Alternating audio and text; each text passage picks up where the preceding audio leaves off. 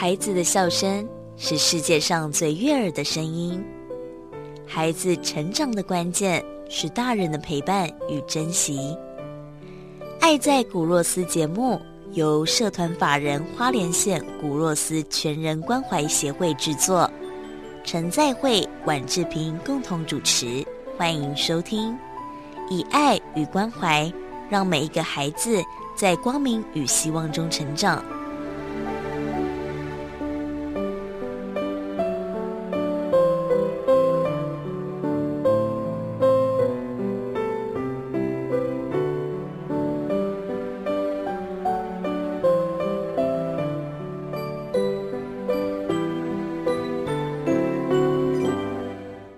目主持人志平，还有我们另外一位牧师是在会牧师，大家好。好，今天呢，我们古润斯会客室邀请到的这位，哇，真的厉害了！我看了他的呃，就是事业啊，我发现这个我真的过去从来都没有接触过。那我想我们的听众朋友可能也没有接触过啊。我们今天要好好的来介绍一下。那今天邀请到的是黄赞寻保有限公司的总经理胡广元，胡总经理，你好。哎，你好，各位观众，大家好。我们先来介绍一下，就是呃，胡总经理他是养那个寻龙鱼，然后呢，这个寻龙鱼非常的不容易哦，台湾也没有很多地方可以养，然后呢，寻龙鱼的这个营养价值是非常高的哦，所以我们今天就好好的请呃这个胡总经理要在节目中跟大家分享。不过还是想先请胡总跟大家分享，这什么是寻龙鱼啊？啊，寻龙鱼呢是这样子，啊，寻龙鱼它就是一个古代鱼。对，它在历史上记载了，它已经活了一亿六千五百万年。对，它是活化石，没错。而且古代鱼有一个特色，就是骨头外翻。对，所以它的骨头是长在鱼体外面的，那它就像盔甲一样这样。哦，对，很妙。它就是身上会有五条盔甲，五条鳞片。哦，那它呃，渔民叫鳞片啊，但我看就是盔甲，因为很硬。就是像骨头一样硬邦邦这样，然后它头也很硬。嗯，对。所以它它已经一亿多年嘞，哇塞！对，一亿六千五百万年。是。一般我们好像比较难少看到在餐厅里面有寻龙鱼这道菜哈。哎，非常难见。对，大家知道为什么吗？为什么？知道为什么吗？很妙哈。好，那那那很贵，很很少稀有动物。贵。少稀有其实是不在话下的哈，因为它其实第一不好养，那第二，对它第二就是它一定要在山泉水饲养嘛，就是在山上养在山上，对，所以我们通常就去山上的餐厅才吃得到许东鱼料理。哎，听说牧师吃过对不对？呀，是我吃过一一个不是 从来不认识的鱼。啊，没有那那一次那一次我们我们星光教室，那是我在木青年菜嘛。啊，我就泼给大家说，请帮忙啊！结果我们学长啊，那胡董啊，就说好，我来负责。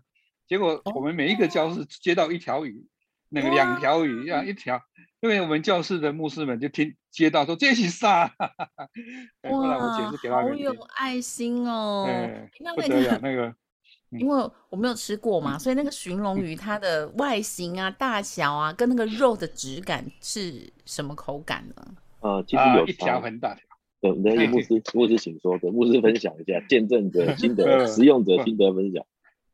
这个哦，那个第一个，因为它来是冰冻的，一条很大一条，所以我们想办法把它切成小片呐。对，那一片，然后那个时候我们也不太会煮，就是在网络上去找啊，找很多煮的方法。结果我还我还是不会弄了，我就我就就很单纯，就是一片就下去煎。哎，那个咬下去的感觉就是。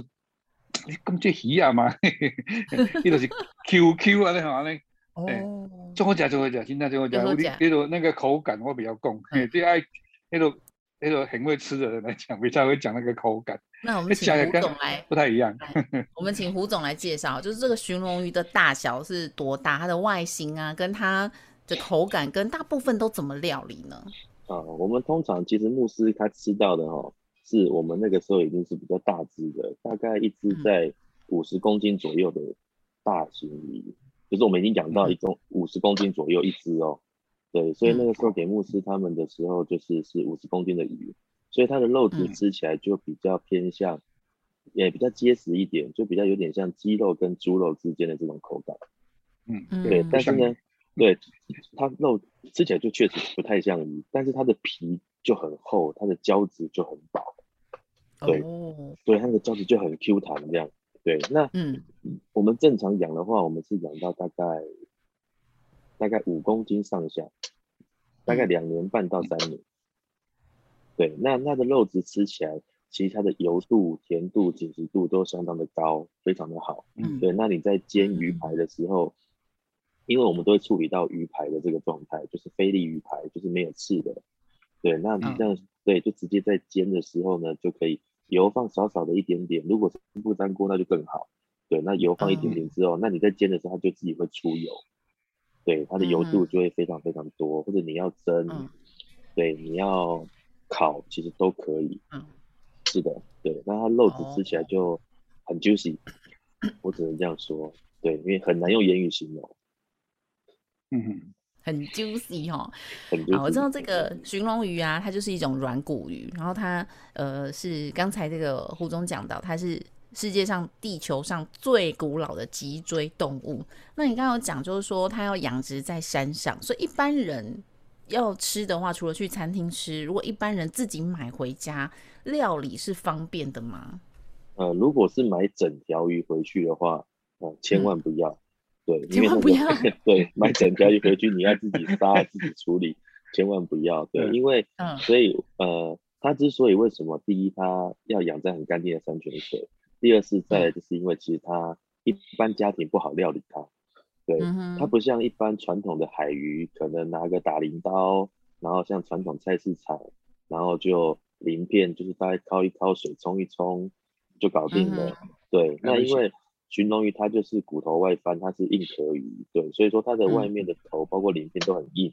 对我常常在笑，就是说，假设家庭主妇鱼买回去的时候，可能菜刀要拿来把鱼头剁下来煮鱼汤的时候，可能菜刀断了，头还没有下来。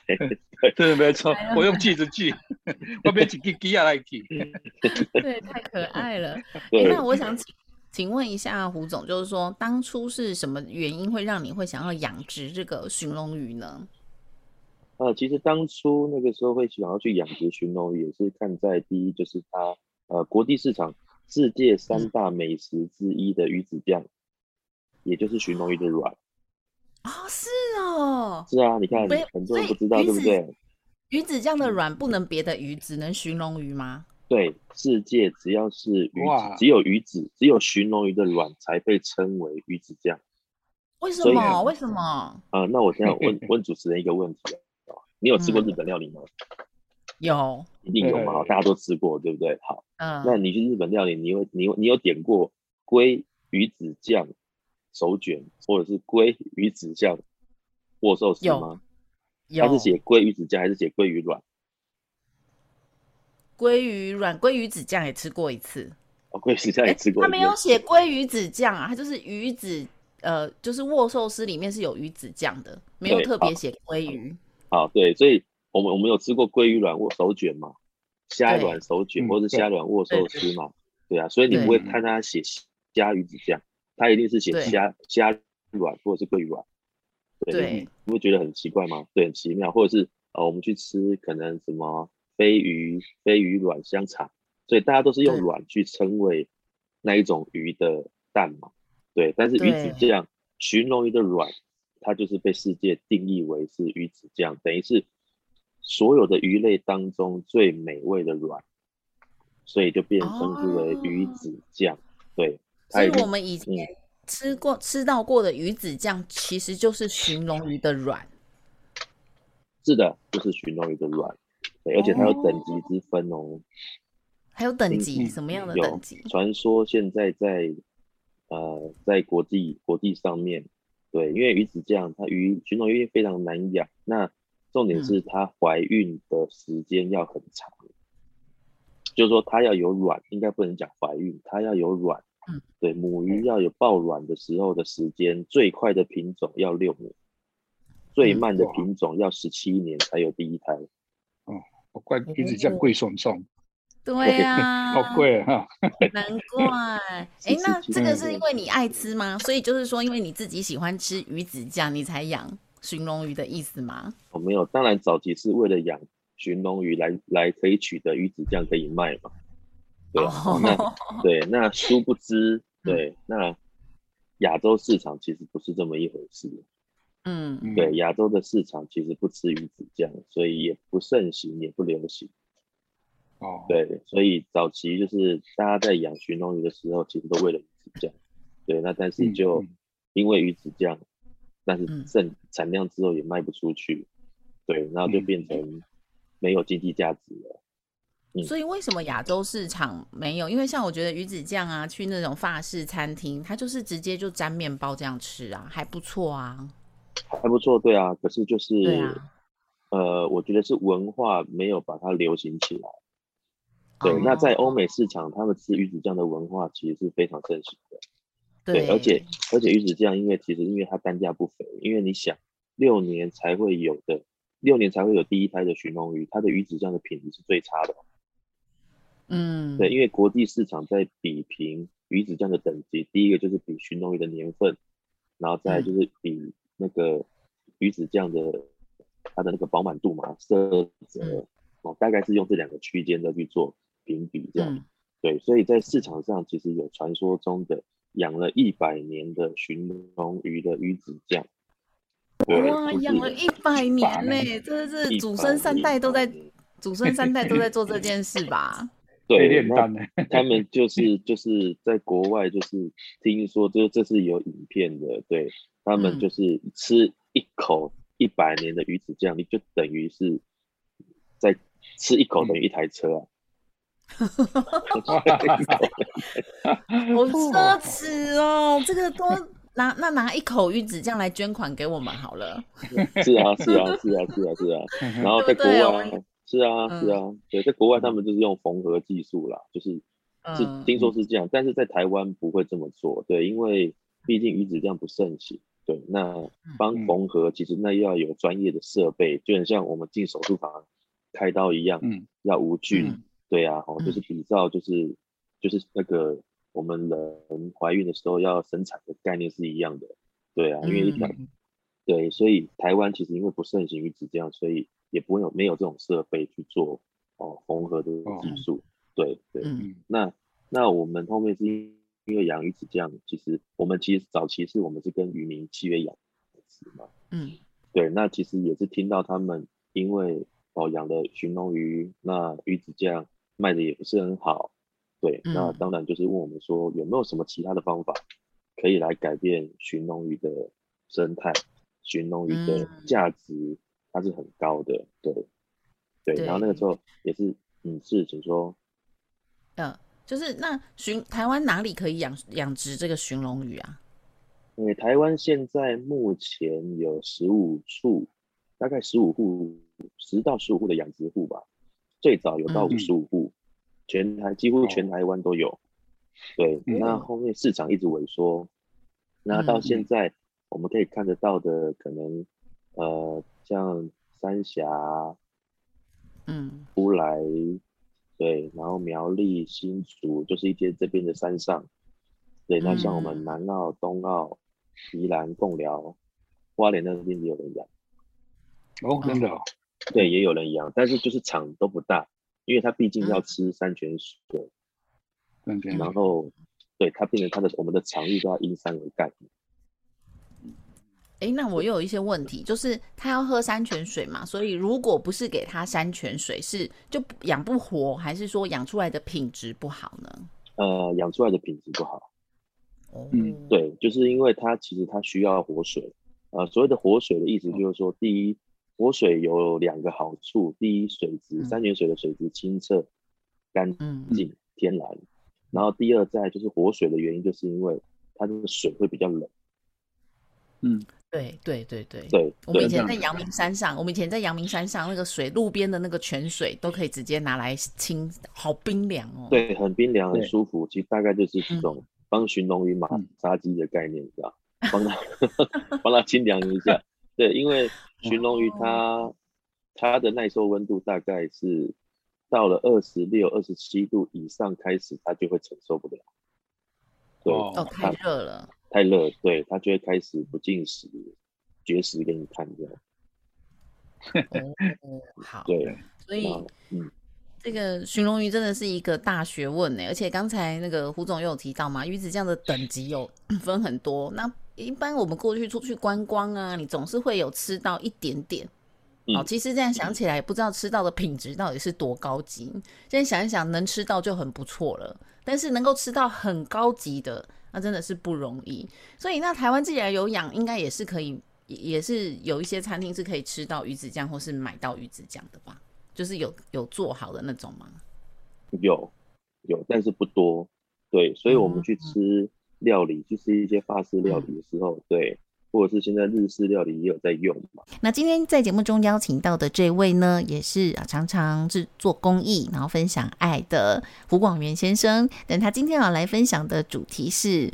呃，这寻龙鱼啊，这个寻龙鱼呢，就是鱼子酱的基底啊。那我们今天就要来问问其他呃，关于鱼最重要的本身，就是鱼的营养价值。这个寻龙鱼的营养价值有哪些呢？哦，其实它的呃，在文献上面记载，就它的鱼体脂肪十二点五帕的 DHA 跟 EPA，对，嗯，就是有这么高的含量的 DHA 跟 EPA，对，那当然就是它第一。它没有刺，那它全都是软骨，对。那再就是说，它的口感、肉质、油度的甜度、紧实度，其实都更胜于鲑鱼。嗯，哦，对，就是两个相比较的话，对，大概。但是价格价格也差很多吧？其实不会耶，对，就是说，嗯，其实不会，就是说，因为它不普及。那假设你去山上吃的话。其实它就是寻龙于全餐，其实这样吃下来，嗯，你去平均换成鲑鱼的话，其实我觉得还好，差不多。其实差不多，差不多，对，就是但对，没有错。所谓寻龙鱼全餐，就是会会有什么鱼汤，然后蒸一条鱼这样。哎，基本上不会，它就是一只比较大的鱼，大概像我刚刚说的，大概五公斤上下的这样大小，然后去去就是他们餐厅就会去杀。那杀的时候可能就会有鱼汤啊、药膳鱼汤啊、炸的啊、烤的啊、煎的啊、炒的，对你都会吃得到。对，像这种炒三杯啊，然后糖醋鱼片啊，对啊，然后酥炸、酥炸中的酥炸那个软骨啊，还是什么什么，很多很多，对啊。嗯，可是这么好的、这么高级的鱼，用炸的会不会太浪费？因为它很有营养嘛，它的那个。就是人体里面所需要的氨基酸很多啊，又有很丰富的 DHA，这会不会是煮汤或是清蒸会比较好呢？煮汤或清蒸，当然在食用上一定会比较好。对，那所以他们会炸的时候，通常就会拿一些比较，呃，我们讲可能比较边边的地方，因为我们在杀一条鱼的时候，对，因为你不可能完完全全的把那个鱼肉都处理的干干净净的。是对，那所以他们站在料理这一件事情的时候，他们就会去做再利用嘛。哦，对，都是会拿一些边边的地方，对，然后就是去酥炸的酥酥脆脆的这样子。就是对，突然好羡慕牧师哦！你看牧师吃过 那个什么？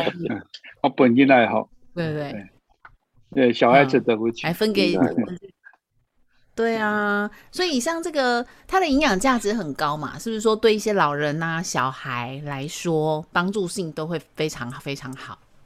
哦，这肯定的，嗯嗯，对，就是说它的营养价值高，就是说，呃，其实我觉得所有的所有的肉品，所有的就是我们讲哦，就是吃白肉会比较没有负担，嗯，对，嗯，对，那尤其是鱼肉，对，好，那第一它的脂肪。重点是它的脂肪，它的油脂是不饱和脂肪酸。嗯嗯，对，那跟动物性的油脂是饱和脂肪酸是不一样的。对对啊，那不饱和脂肪酸，简单的说就是说它比较不会容易造成我们讲的呃血管阻塞、哦肥胖的问题。对，那因为不饱和脂肪酸里面就是 omega 三、omega six。嗯，对啊，那这样的话其实基本上就是对人体会比较有帮助的。对。对，而且有满满的那个胶原蛋白，所以大人小孩哦，女性朋友都可以多吃，吃到这个满满的胶原蛋白，对不对？没错。可是，呃，是这样，因为我知道这个鱼毕竟它很小嘛，然后呃，如果你要吃，第一个自己不好料理哦，你就算要买，也要到刚才这个胡总所讲的三三峡、乌来啊、苗栗、新竹啊、南澳、东澳、宜兰这些地方。那啊，其其实现在有更方便的。就是它有做好，呃，那种萃取的一包一包，就是是的萃取的营养包。那这个是怎么样制制作？然后它的营养价值是什么呢？哦，呃，我们本身的话就是把寻龙鱼那时候也为了解决渔民的问题，那当然就是后面我就进而下去研发。对，那当然我们是以食疗的结构下去做一个全营养价值保留的产品。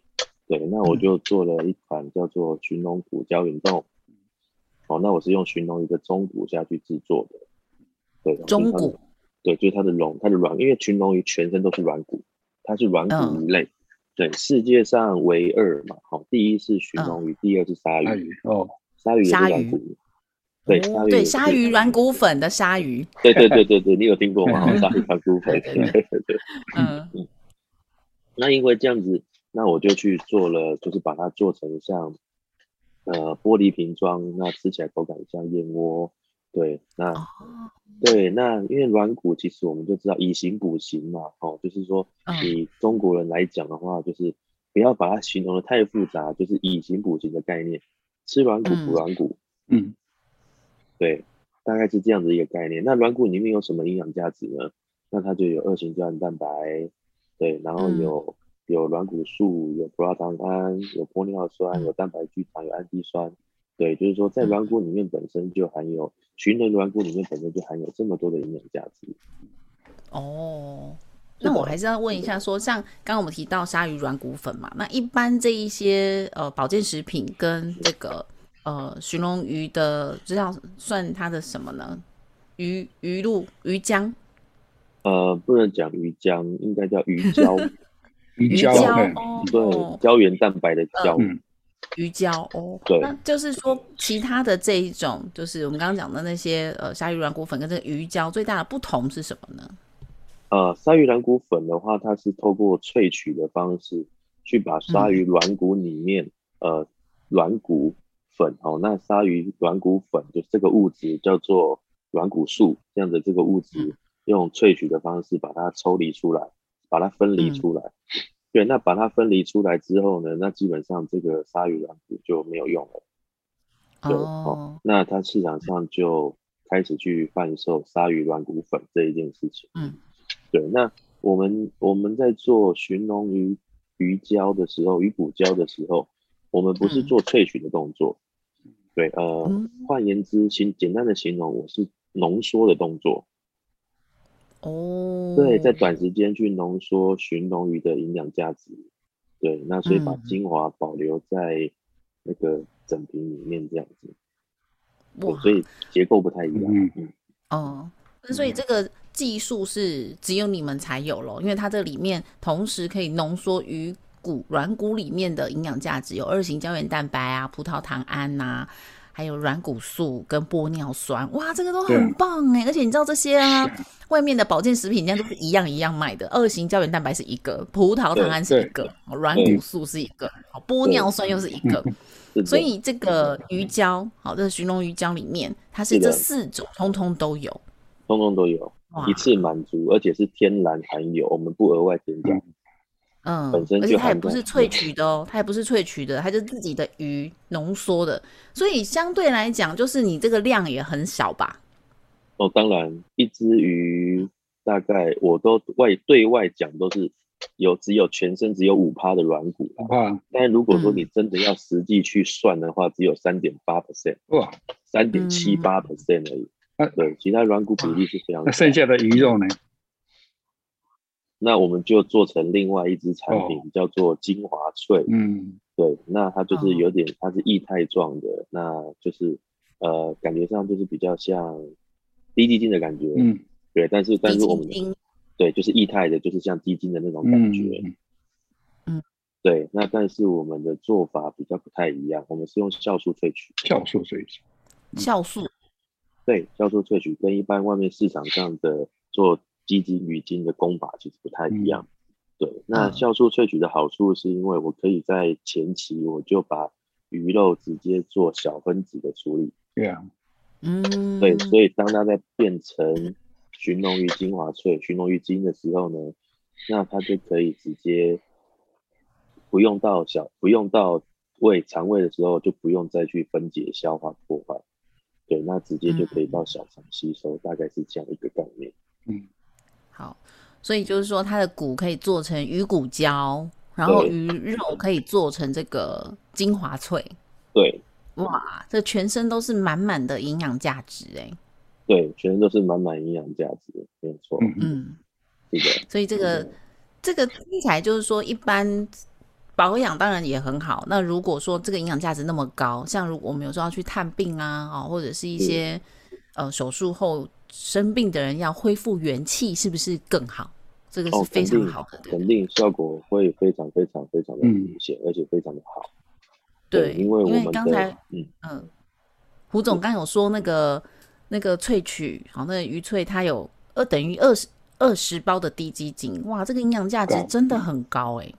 对啊。对啊，就是因为我们都有透过检验报告嘛，对，那我们去检验我们的那个游离氨基酸的部分的时候，那它检验出来的话，其实它的数据是高于其他市售其他他牌的平均值大概二十倍。嗯嗯，游离氨基酸，对对，那为什么会有游离氨基酸？这个可能会讲到比较细啊。嗯，哦，那游离氨基酸的话，简单来说就是直接去侦测这个产品本身的氨基酸含量。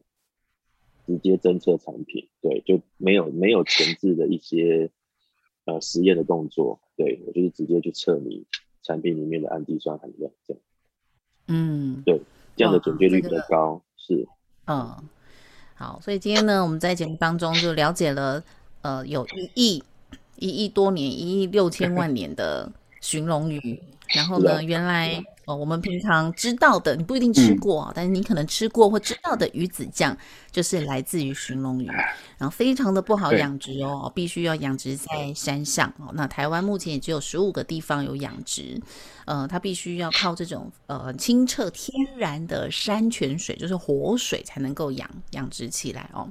那它是全身都是软骨，有非常丰富的营养价值。那因为一般我们不太容易呃吃得到，当然吃这个真真实的食物也非常好。但是你不可能天天去吃这个鱼嘛，每天跑一趟山边啊。或许你住在山边也还蛮好的。但是如果说呢，诶没有办法天天去这个山边，然后自己也很难料理的话，那当然现在科技最方便的就是呃透过我们这样的一个非常好的技术，把整条鱼里面很有营养的这个骨。骨头还有鱼肉，通通都透过非常高的技术，把它呢浓缩出来，那让我们平常放在家里就可以为。家中的这个大人小孩，或者是我们自己来做好身体的保养。好，那这个寻龙鱼的鱼骨呢，全身都是软骨啊，它是脊椎动物，全身都是软骨，所以它的骨头呢可以做成这种呃鱼骨胶啊，就是喝起来像燕窝一样，这样一罐一罐的，啊，营养价值非常的高。那另外呢，它的鱼肉可以做成这种精华脆，哇，那它一一包的这个精华脆呢，抵二十包的鸡低鸡精哦，然后这个鱼的营养价值，我想。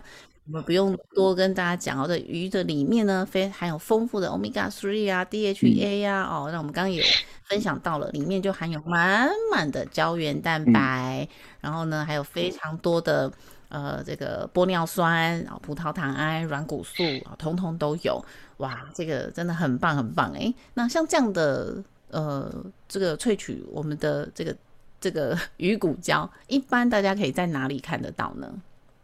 呃，基本上的话，我在网络平台各大网络平台我们都有贩售。嗯，对，那包括我自己的官网也有。对，嗯，你的官网也有，或者是可以打电话给你。那也可以，没有错，可以打电话给我。对，打电话给我。有没有一些咨询？有没有一些咨询电话，我们可以提供给听众朋友呢？哦，可以啊，可以。那这样可以留我的手机吗？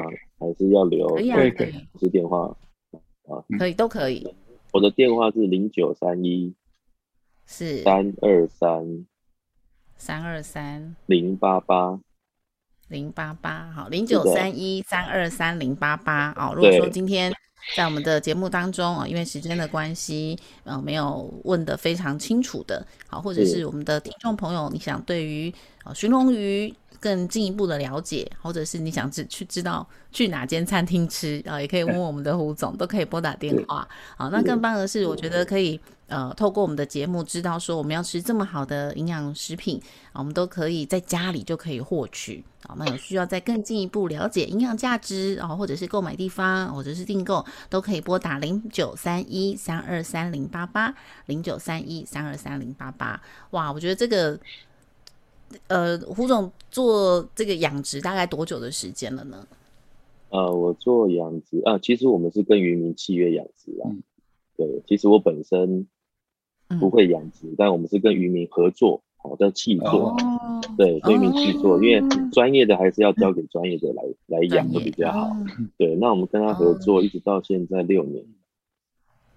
对，这过程当中应该收获也很多，也帮助很多人吧。哦，当然，当然，当然，这一路走来其实收获蛮多的，因为你在研发，在中间的，呃，其实中间每一个环节都是辛苦的啦。对啊，那当然在大家的诶渔民，他们也愿意听我们去去去，呃，告诉他们，提醒他们一些意见跟想法。对，那大家在一起合作之下呢，那其实共同把寻龙鱼这样子一条好的鱼，然后把它发扬光大这样子。如果有农民，如果我们花莲部落。山上有农民，可不不应该不是农民了，现在会在渔民 可以可以在山上养吗？如果有人养，可以跟你合作吗？可以啊，可以啊，没问题啊。对啊，我们可以来告诉他怎么养这样子，就大概方向。对对对，大概方向可以让他们了解怎么养。对，就给我们部部落就是辅导，一个辅导很重要，给我们部落这些偏乡的人有一个机会了。也一个工作的机会，所以通常山上要养殖要有什么那个天然的环境？呃，第一山泉水水源条件，嗯，水源一定要充足，充足，这是必要条件。对，水源它的量一定要够大，就是它的源头，对它的量一定要够大。然后再来就是说，呃，再就是说它的那个，因为山坡地嘛，那再就是它那个平地的部分够不够？呃，它的大小。看看可以盖多少的鱼池哦，嗯，对，因为就腹地的大小，对，腹地的大小，对，因为毕竟它不是平地，因为它是就是山坡是有斜的嘛，对啊，那斜的时候到一个地方的时候，就看它的腹地大小，然后那就取决可以盖几池这样子。嗯，孩子的笑声是世界上最悦耳的声音，孩子成长的关键。是大人的陪伴与珍惜。爱在古若斯节目由社团法人花莲县古若斯全人关怀协会制作，陈在慧、婉志平共同主持，欢迎收听。以爱与关怀，让每一个孩子在光明与希望中成长。